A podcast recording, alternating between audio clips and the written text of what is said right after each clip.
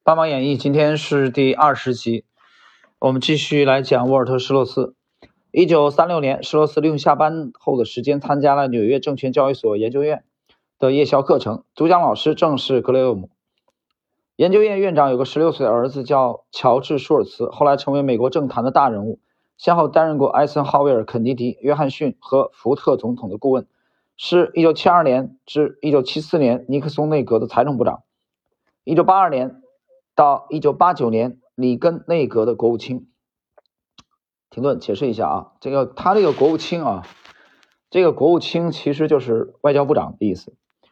当时一起在夜校读书的同学里，还有位比施洛斯大五岁的同学，后来的成就也非常辉煌。只是这些成就里，格雷厄姆的影响究竟能占比多少，很难评定。这个人叫格斯利维，是当时高盛公司的中层员工。利维专注的领域是债券套利，参加夜校课程可能也是为了格雷厄姆学习更多套利知识。利维白手起家，奋斗到三十年代已经有百万身价，并晋升为高盛公司的合伙人。到六十年代末，他领导的部门每年创造高盛公司总利润的一半。一九六九年，利维从高盛精神领袖希德尼·温伯格手中接过权杖，成为高盛公司新领袖。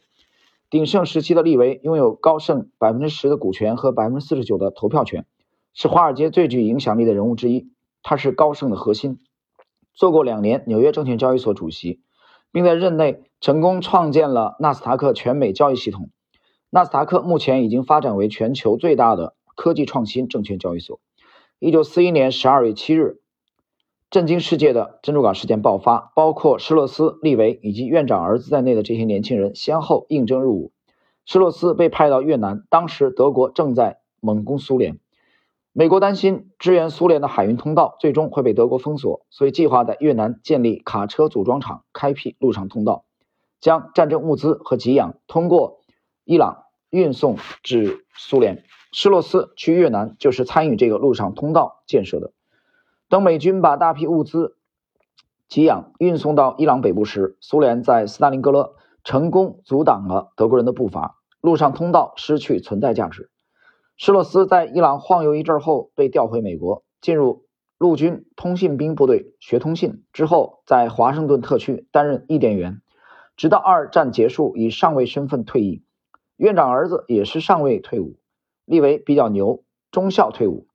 从一九三六年入学到一九三九年毕业，这段跟随格雷厄姆学习的夜校经历，奠定了施洛斯一生成就的基础。退役后的施洛斯也因为这段学习经历，而得以在一九四六年一月二日入职格雷厄姆纽曼公司。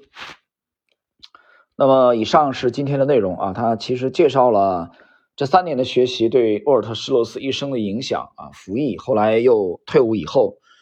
大展拳脚，进入格雷厄姆纽曼公司啊，他也成为了格雷厄姆门下啊最杰出的